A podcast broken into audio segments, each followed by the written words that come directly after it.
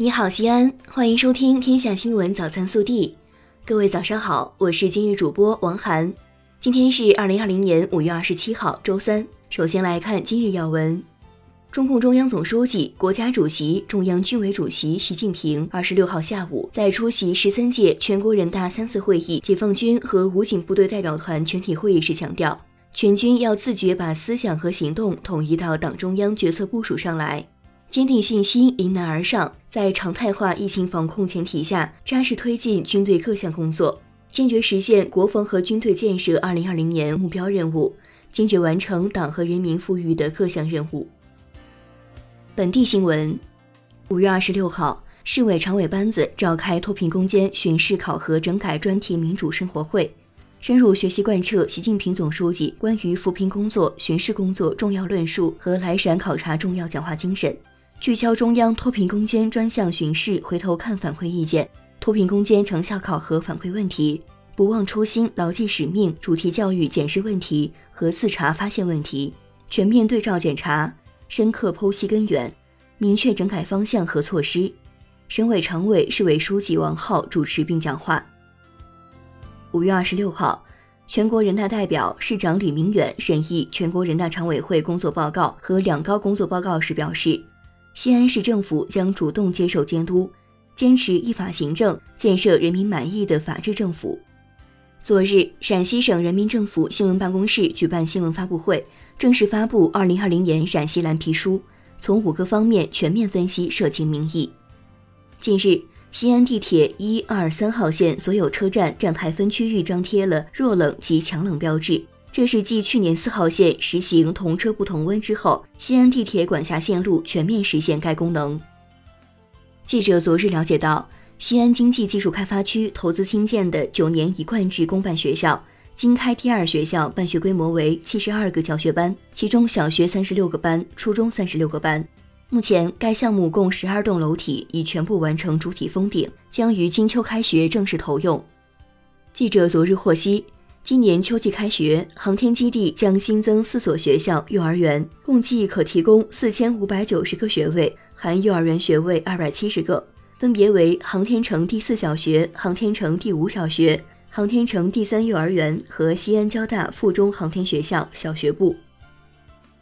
近日，莲湖区铁塔寺北路一段一百余米的长梗阻被打通了，原来狭窄的一车道拓宽成了双向二车道。极大方便了周边市民的出行。记者从陕西省人力资源和社会保障厅获悉，为鼓励和支持农民工、高校毕业生和退役军人等人员返乡入乡创业，陕西出台二十六项政策措施，将从创业载体建设、融资支持、创业培训等方面发力，促进稳就业。陕西省图书馆二十六号恢复开馆，为保障入馆读者的安全，陕图采取了读者预约入馆。分时段限制人数、全面消毒消杀等措施。据了解，当日共有八百位读者有序入馆。国内新闻：五月二十八号下午，十三届全国人大三次会议闭幕后，国务院总理李克强将在人民大会堂三楼金色大厅出席记者会，并回答中外记者提问。记者会将采用网络视频形式进行。针对有报道说日本领导人称疫情从中国蔓延扩散至世界是事实，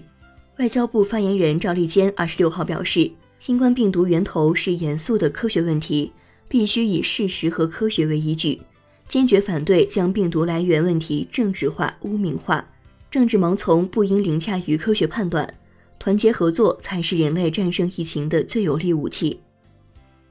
针对二零二零年全国财政安排国防支出预算比上年增长百分之六点六一事，十三届全国人大三次会议解放军和武警部队代表团新闻发言人吴谦二十六号表示，中国国防费适度稳定增长理所应当，很有必要。教育部官网二十六号发布。教育部办公厅关于做好二零二零年引领奖学计划有关实施工作的通知，明确二零二零至二零二一学年全国计划招募四千八百名讲学教师，申请引领奖学计划的退休教师以校长、教研员、特级教师、骨干教师为主，年龄一般在六十五岁以下。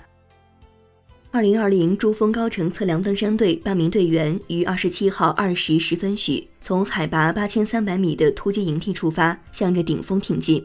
二十六号下午，六名修路队员已将攀登路线打通至珠峰峰顶，成为本年度最早登顶珠峰的人。全国人大代表、C 九幺九大型客机总设计师吴光辉在两会期间表示，当前大飞机 C 九幺九的研制正在按计划有序推进。目前订单总数达到八百一十五架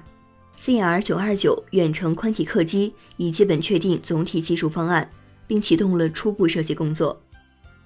教育部考试中心二十六号发布通知称，鉴于海外考试考点所在高校尚未对外开放，近期不具备组考条件，决定取消二零二零年六月所有托福考试、雅思考试、GRE 考试等六类海外考试。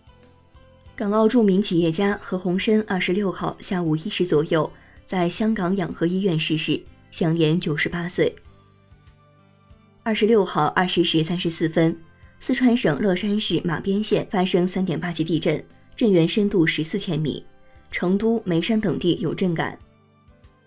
二十六号，广西第七批原湖北省抗疫医疗队员。南宁市第六人民医院护士梁晓霞因病情危重，经全力抢救无效，不幸逝世。此前在一线战役时，梁晓霞曾突然晕倒。三月三十号，国家派医疗专机护送其回南宁治疗。